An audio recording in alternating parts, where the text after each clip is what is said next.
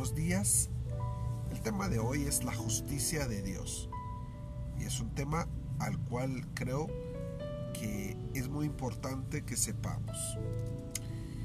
Bueno, una de las manifestaciones de Dios, que es en sí parte de Dios, es su justicia, es una de sus virtudes, es, una, es algo que conforma a Dios. La manifestación de la justicia es en sí el que se pueda dar y recibir lo razonable. La justicia es lo equitativo y Dios se encarga de que responsablemente recibamos lo que sembramos. Lastimosamente no solamente nosotros, sino todo el mundo reciba lo que merece. Eh, eso está en Romanos 2.6. Dios recompensa, dice, o paga, ¿verdad? Según a cada uno, según sus obras. Es una recompensa de las obras. Así que va a depender de tus obras, así la justicia. Realmente Dios no va a ser injusto de mandarte algo malo, Dios no va a ser injusto de proveerte algo, sino tú has tenido que ver para ser responsable de eso. Por ejemplo, la salud. La salud es responsabilidad nuestra, ¿verdad? Así que debemos de cuidarnos porque la recompensa de, una enfermedad, la recompensa, el resultado de algo así, a veces viene siendo por no cuidarnos, ¿verdad? Entonces, ahí vemos, pero, pero al final vamos a ver también.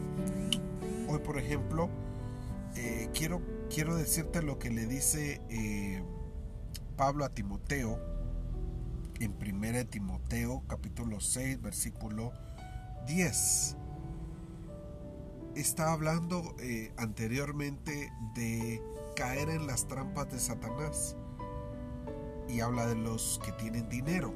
Dice que son tentados a hacer cosas perjudiciales que terminan por destruirlos. Y en el versículo 10 dice porque todos los males comienzan cuando solo se piensa en el dinero. Eh, acá otra versión dice que los que viven, bueno, el amor del dinero es la raíz de los males, ¿verdad? Entonces, el que vive en la ambición caen en la tentación de ser atrapados en esos deseos dañinos y se hunden en ruina y destrucción. Ahora, lo que le dice Pablo a Timoteo es, eh, pues el amor al dinero es la raíz de, las, de la clase del mal y algunas, personas en su intenso deseo por el dinero se han desviado de la fe verdadera y han causado muchas heridas dolorosas. Ahora viene eh, el consejo para, para Timoteo. Le dice Pablo a Timoteo, pero tú Timoteo eres un hombre de Dios. Yo quiero decirte eso esta mañana. Ahí al que me está escuchando, quiero decirte, eres un hombre de Dios, eres una mujer de Dios. Así que huye de esas cosas, huye de estas maldades.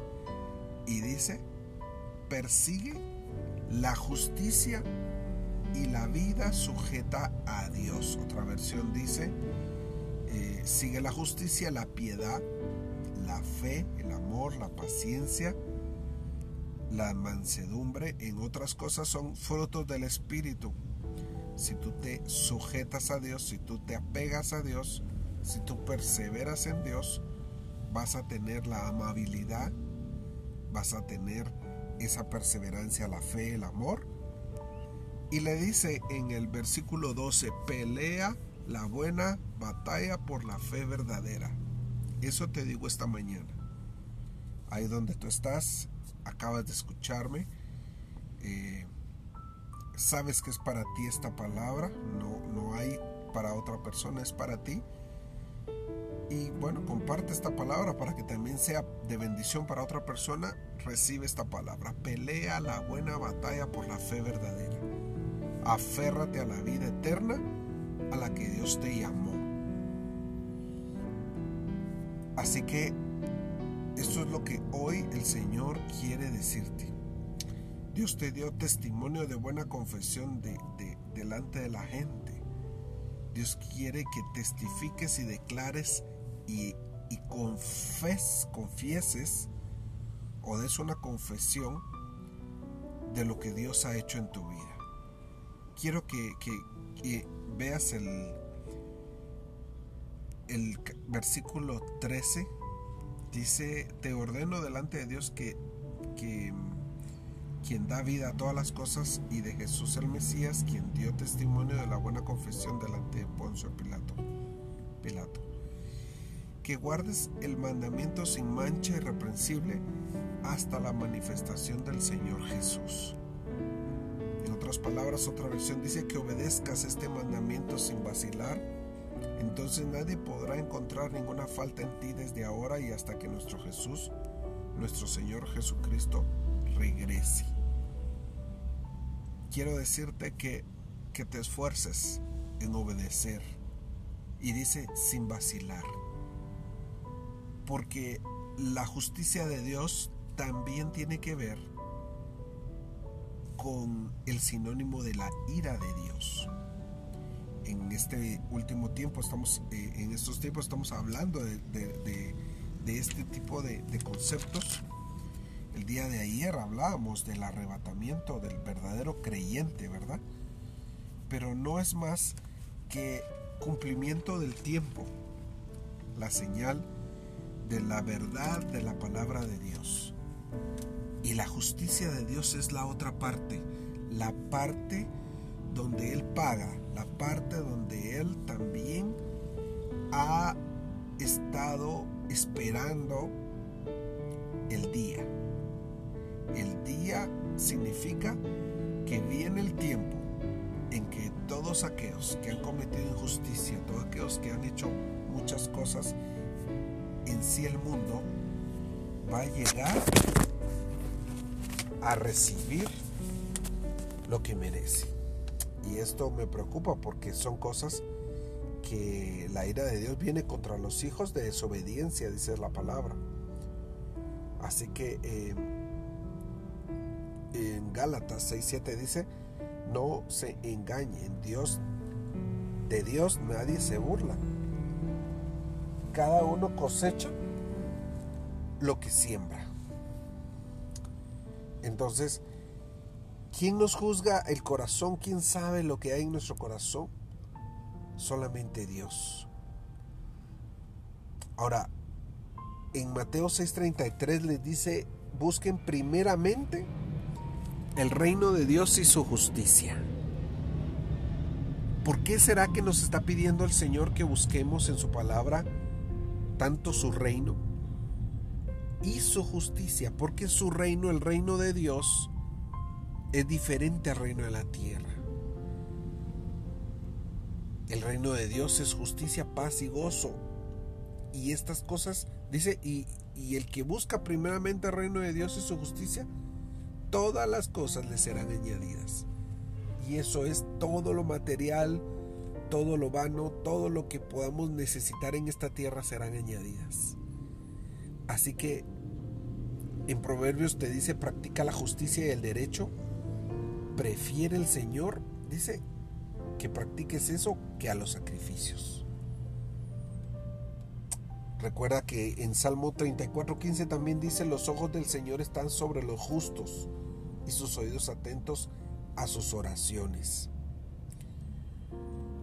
quiero decirte que llegará el momento, y, eso se encarga la palabra que vamos a estar estudiando también más adelante acerca del el libro de Apocalipsis, donde deja, deja claro todas las cosas que acontecerán, cómo vendrá eh, los tiempos difíciles, cómo vendrá el tiempo del gobierno y, y, de una manifestación política y dominio político que va a haber pero también en ese tiempo la iglesia va a ser arrebatada. Y después de ese arrebatamiento vendrá la gran tribulación. Esa gran tribulación es para todos, no solo para los cristianos, no solo para aquellos que se quedaron, sino es para los que se quedaron en la tierra, los que no quisieron de Dios. Y viene un juicio muy fuerte para ellos. De hecho, es, es, un, es una tribulación y dice la Biblia que no ha habido nunca ni la habrá después.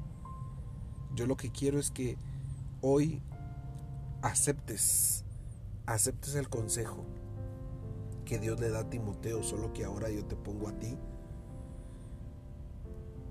que des testimonio, que obedezcas el mandato de Dios, que te esfuerces en la fe, que te esfuerces en lo que, en lo que estás haciendo, en lo que fuiste enseñado por tus padres, lo que fuiste enseñado y en un momento es mi interés totalmente tu bienestar. Que obedezcas la palabra de Dios. ¿Qué dices si oramos? No quiero eh, hablar mucho, quiero dejarlo hasta aquí y vamos a seguir hablando de esto. Pero quiero que quiero que oremos. Hay una necesidad en mi corazón de que creo que el Espíritu Santo ya ha tocado tu corazón y que hoy quieres hacer esta oración conmigo. Oremos, Padre. Gracias.